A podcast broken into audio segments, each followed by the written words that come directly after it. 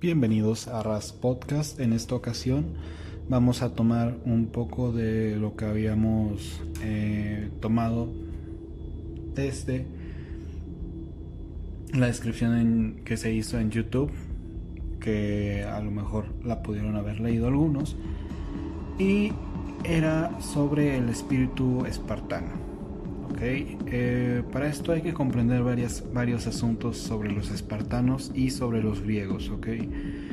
Primero está que los espartanos como tal no se consideraban desde su propia perspectiva griegos o griegos como todos los, los otros griegos, las otras ciudades-estado, sino ellos se consideraban como tal griegos desde lo mejor que existe en toda Grecia. Es una cuestión entre isolacionismo y chauvinismo por el Estado, por la ciudad, por la ciudad-estado, por la comunidad. Saber que en Esparta solamente había única, única y exclusivamente los hombres y mujeres dignos de ser llamados hombres y mujeres. En el momento en el que nacían, se les entrenaba y se les establecía mentalmente, psicológicamente que ellos estaban diseñados con el único objetivo de servir al Estado y que debían de dar la vida por el Estado. Es una educación ariana, ¿no? basada en las enseñanzas de lo que se relaciona con el dios Ares, lo que se relaciona con la diosa Artemisa. Creo que lo estoy pronunciando bien y se le da un culto a la violencia, un culto a la violencia y a la guerra como bienes principales para el Estado. Esto se refiere a que ellos debían de ser entrenados para estar en la guerra y en caso de que fueran mujeres debían de ser eh, adiestradas en los asuntos de familia. Vamos a enfocarnos primero en los hombres, porque es la, imagen más directa que tenemos de los espartanos. Había una enorme diferencia entre lo que es una mujer y un hombre.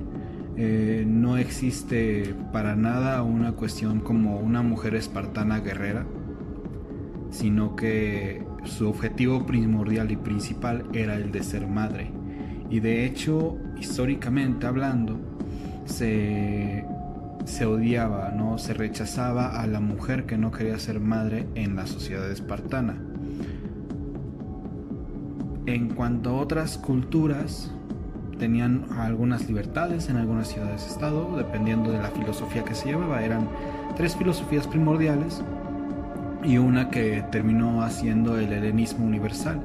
Una de ellas fue la espartana, una de, otra de ellas fue la ateniense, que es más relacionada con el conocimiento, eh, la filosofía, eh, la solución de problemas y la inclusión de, las decisiones.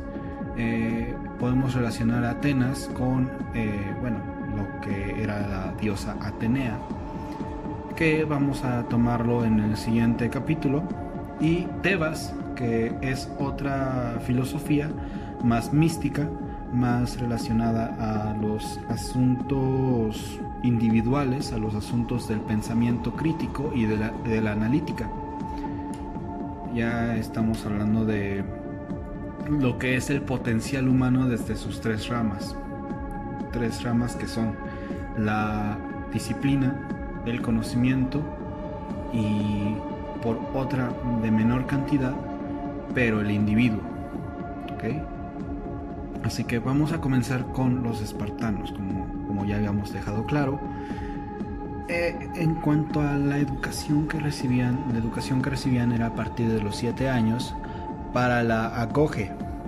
La acoge era su forma de educación que recibían desde los 7 años hasta los 19 años más o menos, 16 o 19 años, dependiendo del desempeño de los reclutas y qué tan hábiles eran para eh, los asuntos de la guerra.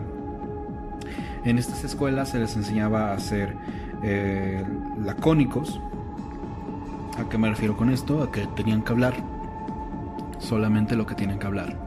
Ellos no hablaban de más, ellos se enfocaban únicamente en lo que tienen que decir, en lo que tienen que pensar y en lo que tienen que resolver. Esto es laconismo, esto es el estoicismo y esto es el pragmatismo. Iniciando por el laconismo, como ya les mencioné, ellos aprendían a ser concisos, tenían que ser breves, tenían que ser directos, no podían dar enredos gigantescos a un solo asunto. Ellos tenían que ser pragmáticos, ellos tenían que tener en cuenta que había cosas que no iban a poder resolverse por su propia mano y tenían que saber que tenían que vivir con ello. Ellos tenían que entender que hay cosas que a lo mejor sí podían resolver y las iban a tener que prevenir. No todas las cosas van a salir perfectas. Y es por eso que ellos tenían que aprender a resolver problemas, no solamente desde una perspectiva Em, social, sino una perspectiva individual. Se les enseñaba a ser independientes inclusive a partir de esa misma disciplina, pero tenían que tener en cuenta siempre que esa misma disciplina, que ese mismo pensamiento, que ese mismo pragmatismo era con el objetivo de dar la vida por el Estado, era con el objetivo de tener su formación únicamente para el Estado. Por otra parte, el estoicismo. Se les enseñaba a ser estoicos, se les enseñaba a lo que es las emociones, lo que es el control de esas emociones. Se les tenía que enseñar a que hay cosas que ellos van a pasar, que ellos van a tener, pero de la misma manera se les enseñaba cómo controlarlo, cómo pensar, cómo enfocarse, cómo lograr que un pensamiento o una emoción negativa no te domine y tú dominar a esa emoción. Se les enseñaba la única y principal disciplina vital para el Estado, la guerra. Para los espartanos, la guerra era la única disciplina realmente importante para el Estado. Saber proteger a tu pueblo, saber proteger a tu ciudad, saber proteger a tu Estado. Recordemos que estas son ciudades-estado. Ellos tienen marcado más de dónde provienen, dónde nacieron y de dónde se desarrollan que la lengua o el pensamiento de una nación. Ellos tenían solamente en cuenta su ciudad, porque ellos entendían que su comunidad estaba ahí. Eh, podemos saber que, que tenían en cuenta la noción del barbarismo, que para el que no lo sepa, el barbarismo es eh, en modo práctico aquel que no hablara griego. Un bárbaro era aquel que no hablara, griego.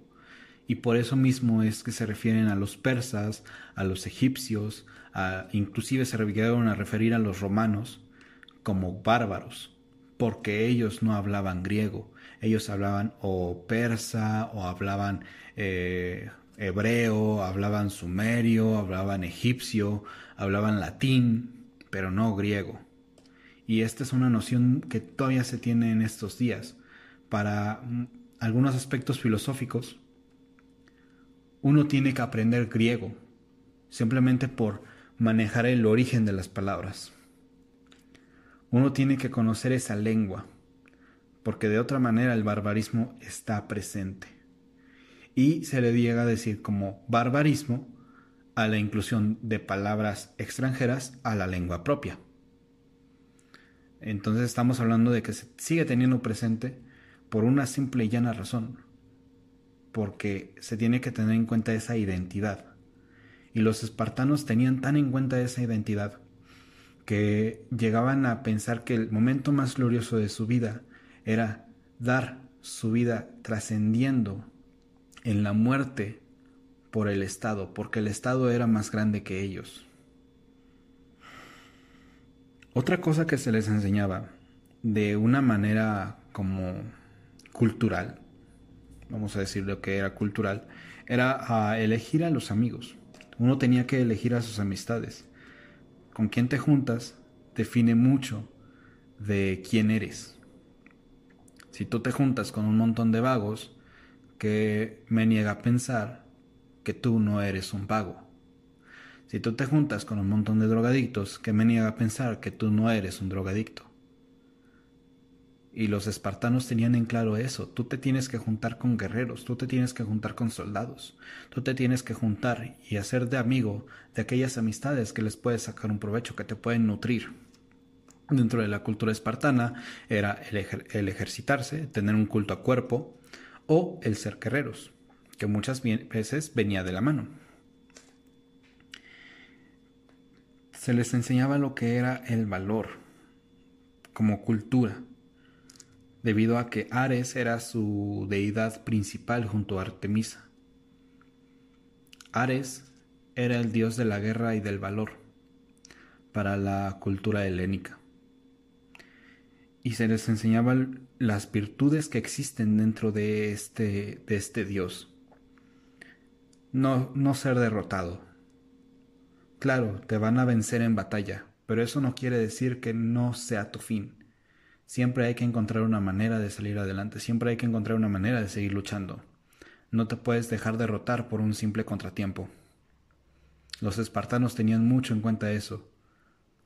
Cualquiera que pueda analizar la historia de Ares como dios y saber las veces que fue derrotado, pero las veces que se levantó, las veces que siguió luchando, las veces que no dejó que un simple hecho de contratiempo lo detuviera, se da cuenta de eso el espartano y eso lo quiere emular en su vida. No se rinde y nunca se rinde.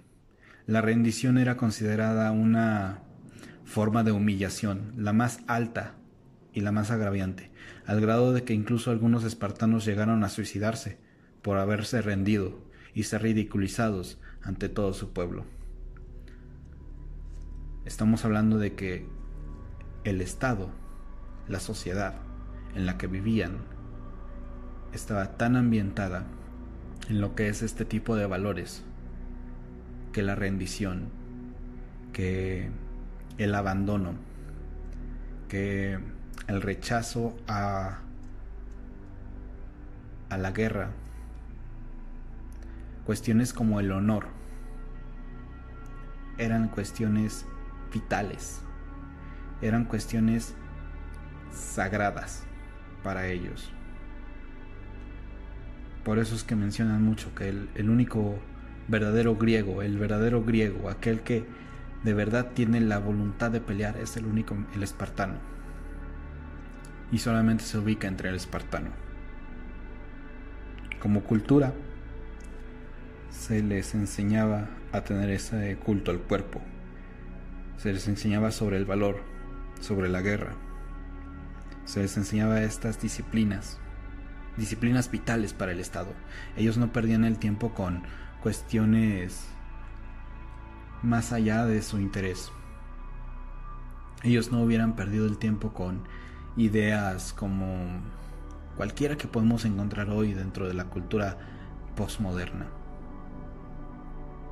Un término bastante ambientado en esta era contemporánea, pero podemos comprender que ellos no consideraban estas cuestiones postmodernas, ellos no consideraban una cuestión sobre la identidad sexual o cuestiones más allá del interés del Estado.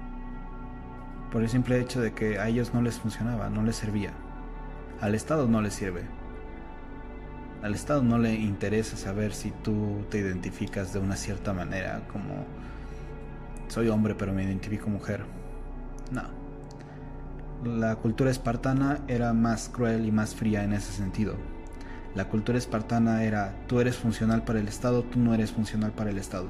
Si no eres funcional para el Estado, mejor muérete. Si eres funcional para el Estado, adelante, muere por el Estado. Tenemos también que los espartanos, en la cultura espartana, existe el culto al cuerpo. Ahora, esto se puede relacionar con la cultura fitness, con eh, una cuestión más bodybuilder, ¿no? Una cuestión más físico-culturista, por así decirlo. Esta, esta cuestión de ir a un gimnasio, tener en cuenta que tienes que ir a un gimnasio, tener en cuenta que tienes que fortalecer tu cuerpo. ¿Por qué? Porque el simple hecho de que tu cuerpo es tu santuario, tu cuerpo es donde reside tu alma, tu cuerpo es donde tú tienes tus armas para seguir adelante. Mientras más cuides de tu cuerpo, más virtuoso vas a llegar a ser. La virtud era importante para los espartanos.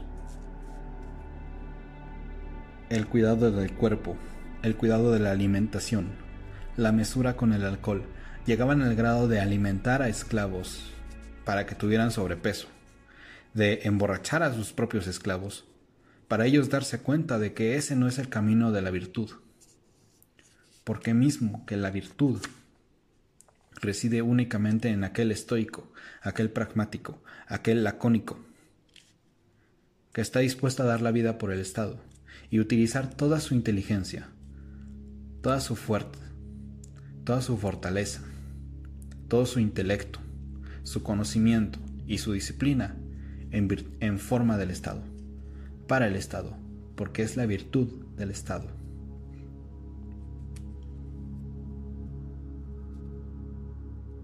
Se tenía que enseñar esa mesura con el alcohol, esa, esa alimentación dedicada al cuerpo.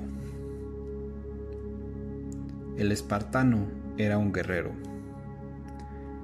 La pregunta es si hoy en día ese guerrero reside en nosotros. Por mi parte yo estoy seguro de que yo no hubiera podido estar en Esparta. Por varias razones numerosas.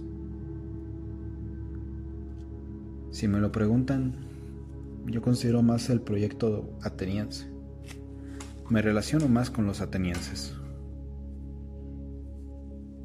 E inclusive algo, pero algo que no puedo obviar es el hecho de que hoy en día hay gente que, que entiende eso aún sin saber lo que era un espartano, que pone en valor, que pone el honor por encima de sus de su propia vida para llegar a cumplir metas trascendentales. El espartano tiene aún un legado hoy. Numerosas personas llegan a ser espartanos, aún sin serlo. Hoy en día tenemos espartanos en el ejército, en la policía, Estoy seguro de que debe de haber alguno. No todos son como llego a pensarlos. Yo personalmente tengo un desdén, un despecho por lo que es la policía, sobre todo porque vivo en un país tercermundista, pero no todos están cortados con la misma tijera. Tenemos gente con la cultura espartana en la policía, tenemos gente con cultura espartana en el ejército, tenemos gente con cultura espartana en negocios, finanzas, economía. La dedicación para con la sociedad. La dedicación para con los tuyos. La identidad. Conocer tu identidad. Tener en claro quién eres, tener en claro qué es lo que significas para el mundo. Eso es relación con la Esparta. Se vive. No todos lo, llegan a reconocer. Y como he dicho, no todos lo practican. Pero hay quienes sí. realmente esto es completamente interesante. Hoy en día tenemos espartanos en escuelas, dedicando su, vida a los estudios, al conocimiento, en virtud del Estado, en virtud de su pueblo, porque ellos reconocen lo que son, ellos reconocen quiénes son. Esa es la realidad de los espartanos, y la realidad de los espartanos todavía en el siglo XXI, no como el pueblo griego que existía en el Peloponeso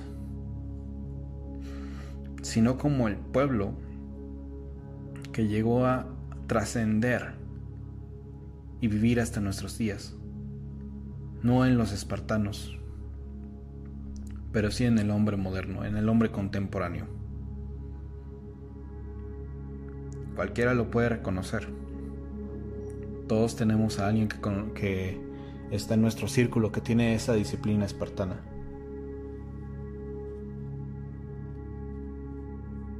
Y si conocen a alguien así, mis respetos. Porque el que los haya elegido como un amigo, un hermano, eso es verdaderamente un honor. Y si me lo preguntan, deberían de valorar esa amistad.